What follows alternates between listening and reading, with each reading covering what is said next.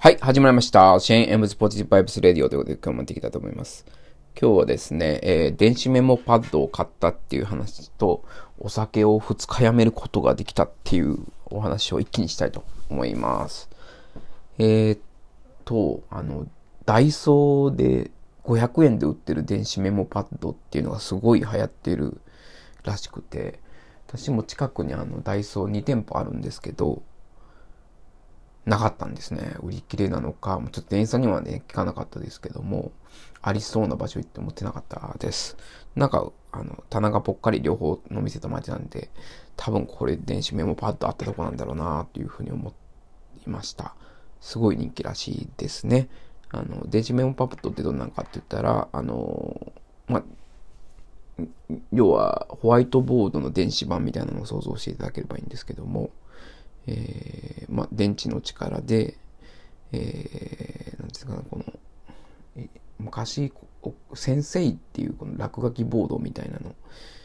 あったと思うんですけど、あのー、なんか磁石の力でやるやつ。あれを電子的になんかやるっていうのを想像してもらったらいいんですけど、で、その、先生ってこのお絵かきのやつは、なんかあの、右から左にこう、多分こう磁力を反転させてるんだと思うんですけど砂鉄がね、えー、と取れて、まあ、白くなるんですけどまあそれと同じようなのを電子版でありますよと。はい。でまあそれ買えなかったんで悔しいんでえっ、と結局 Amazon で買いました。多分中国メーカー製だと思うんですけども、まあ、1800円ぐらいしたんですけどまあ、900円ぐらいの余ったんですけど、1800円ぐらいのやつで、なんか充電できるタイプのやつで、えー、ダイソーのやつとかはね、あのボタン電池式なんですよね。あの、ボタン電池って、まあ、なかなか探すのもめんどくさいんで、えー、切れたら困るなと思って、その電池をね、あ買っておいて管理するのめんどくさいんで、あの、USB で給電できるタイプを買いました。で、まあ、使ってみたんですけど、結構いいんですよね。立てかけることもできますし、えー、非常におすすめです。あの、書き心地もね、あの結構いいです。しっかりね、太く書けるイメージです。まあ、ね、500円のものを1800円で買ったんで、まあ、負け込みじゃ負け込みなんですけど、まあ、1800円ぐらいね、えー、ちょっとね、えー、自分に投資というか、してもいいかなというふうに思います。はい。これが、まあ、電子メモパブですね。えー、まあ、1800円でね、結構、なんかこう、ガジェット買って、えー、なんか、ちょっと違う気分になれるなら、お安いもんだなというふうには気分転換できると思いますけどもね。もう一つは、えっと、2日お酒飲まなかったっていう話なんですね。えー、私、まあ、のんべえなので、まあ、基本毎日飲むわけですよ。で、なんとか週1、週2、休館日取りましたと。ももちろん連続ではなくて、えー、そういう自分との戦いをね、ずっと続けてます。休館日取れるようになったのももうここ在宅勤務の始まってもう半年ぐらいのことでそれまで本当にねもう1年365日まあ、355じゃない360日近く飲んでました。でも2日飲まなかったんですよね。えー、結局はね、これね、あの気合ですね。飲まないっていうのは。はい。えー、気合、結局は気合なんですよ。あの、男子会っていうアルコホーリックアノニマスってあるんですけど、あの、まあ、結局皆さん気合一日一日なんですよね。あの、アルコール依存かもそうなんですけど結局はあの気合です。あの気合では済まないんであのアルコリソンとかギャンブリソンとか、えー、アルコホールカノニマスとか、えー、はやってるのはこの自助グループでですね、えー、車座になって、えー、自分のアルコールとか、えー、ギャンブルでギャンブルならギャンブルでひどい目になった体験とか、えー、もう飲まないぞっていう誓いとか、えー、毎日毎日の出来事とかね、こう話して、えー、みんなでこうソーシャルな力で、えー、続けていくっていうところなんですね。で、うん、まあそういうふうにね、あの薬物の選手ね、えー、人でもそうなんですけど、あの清原選手もあの薬物依存であの覚醒剤で逮捕されましたけど最近ね YouTube 始めて、えーまあ、私はまあ地元のヒーローなんでねあの清原さん、えー、ちょっとジャイアンツのファンではなかったですけども、えー、応援してます。まあ、あの、人生ね、えー、失敗しても、えー、本当にね、もう、薬物っていうのは、あのやってしまったら本当にもう人生おしまいだなとは思うんですけど、じゃあ、まあ、もう、過去は過去としてね、えー、蘇ってほしいなというふうに思います。本当にもう、えー、そういう人、まあ、木原さんもおっしゃってましたけども、彼は毎月病院に行っていて、えー、まあ、その自助グループの、えー、集いにも参加しているということで、まあ、これがね、えー、本当だったらあの非常にあの喜ばしい素敵なことだなというふうになってます。あのやっぱりこう依存症の人って、まあ、清原選手はね今あの薬やってないですかっていう質問に対してストレートな質問に対してやってませんとか、えー、もうもう大丈夫ですって言いましたけどこのもう大丈夫っていうのはやっぱり心配なわけなんですよね。あの過去のまああの名前は出しませんがあのお笑いタレントの方、有名な方いらっしゃいますよね。あの方ももう何度も何度も逮捕されたりとか、あと、えー、有名なミュージシャンの方もそうですよね。あの歌はすごいいいのにみたいな人。もう、もうやらないよ、大丈夫、立ち直った、なってもなるのが、あの、依存症っていうものなんですよ。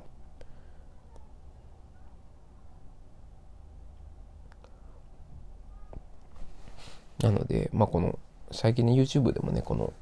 え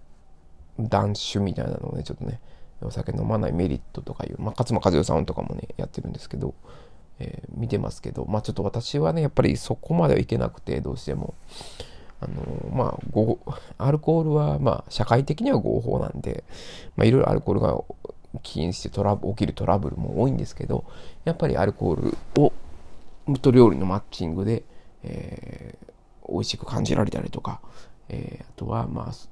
ソーシャルの楽しみですね。人間関係を円滑にするだとか、えー、まあ、そういうのもあるんで、ちょっと立つことはできないかなと。いや、本当は多分もう、立たないのといけないのかもしれないですけども、あの、私自身は多分アルコール依存症ではない。ただまあ、手前ぐらいにはいるなと、入り口ぐらいには立ってんじゃないかなというレベルですね。あの、アルコール依存症じゃないっていうのは、あのこれは、あの依存症、ちょっと、まあ、これま脱線しますけども、依存症っていうのは、あの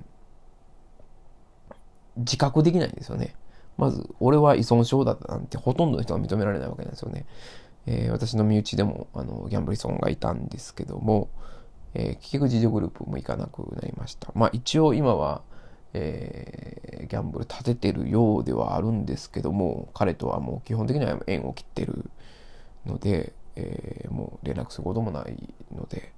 えーまあ、親戚を通じてしか動向を、まあ、基本的には知ることができないいいんですけどもね。はい。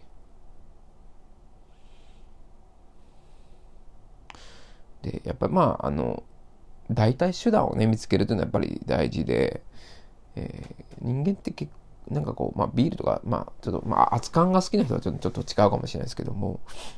まあ、冷たい飲み物を飲みたいだけっていう欲求である場合もあるので、え、まあ、たくさんで冷たい水を飲むっていうのと、まあ、やっぱ炭酸水とかね。で、私の場合は、あのー、あれですね、えー、一人になりたいというかね、えー、いうところもあって、誰、自分でこうなんか本とか読んだりとかしたいっていうのがあったんで、それはそれで別にアルコールなしでも作ればいいと。で、暗部屋を暗くして、えー、ジャズをかけてね、えー、やると。あとは、まあこれソーシャルの力ですけど、まあ、えー、自助グループの会にはね、なかなか行けないんで、え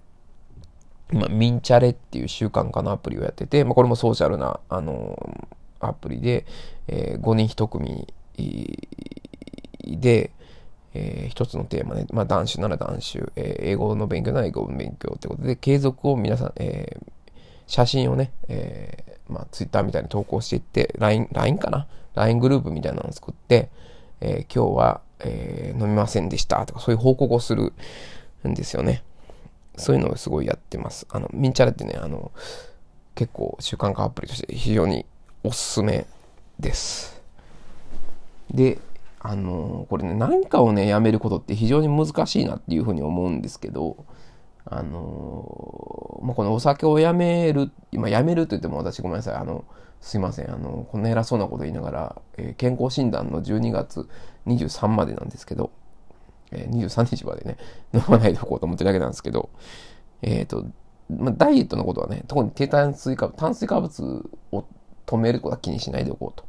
いうふうに思ってます。もうどんどん食べようと。要は腹を満たせば、あの、お酒を飲まない、っていうか、お酒の欲が減るっていう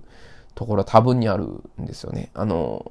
この男子会の、えー、でも重要なことされてるのはもう、あの空腹は敵だと。えー、要は、人間ってこう、お酒飲みたいっていう欲と、えー、お腹減ったってお、ご飯食べたいっていう欲がこん、区別できないらしいんですよね。なかなか混同してしまうことがあるらしくて。なんで腹いっぱい食うというのを、えー、基本方針にはしようかなというふうに思っております。はい。まあ、こんなことをね、投稿しますけど、まあ、結局今日ね、まだ飲んでしまうかもしれません。これがね、あの、アルコールの怖いところというか、もう要は、こうしようと思ってもできないわけなんですよね。まあ、それは、あの、一種の、えー、ジョギングしようと思ってもできませんでした。英語学習しようと思ってもできませんでした。に近いのかもしれないですけど、あの、結局アルコールっていうのは、あの、依存性を持ってるので、そこがね、ちょっともう、依存性があるし、えー、体を壊すし、っていうところでこの、やっぱり悪魔だと思うんですね。あの、天使であり悪魔だというふうに思うわけです。はい。長くなりましたけども、お聴きいただいてありがとうございました。頑張りましょう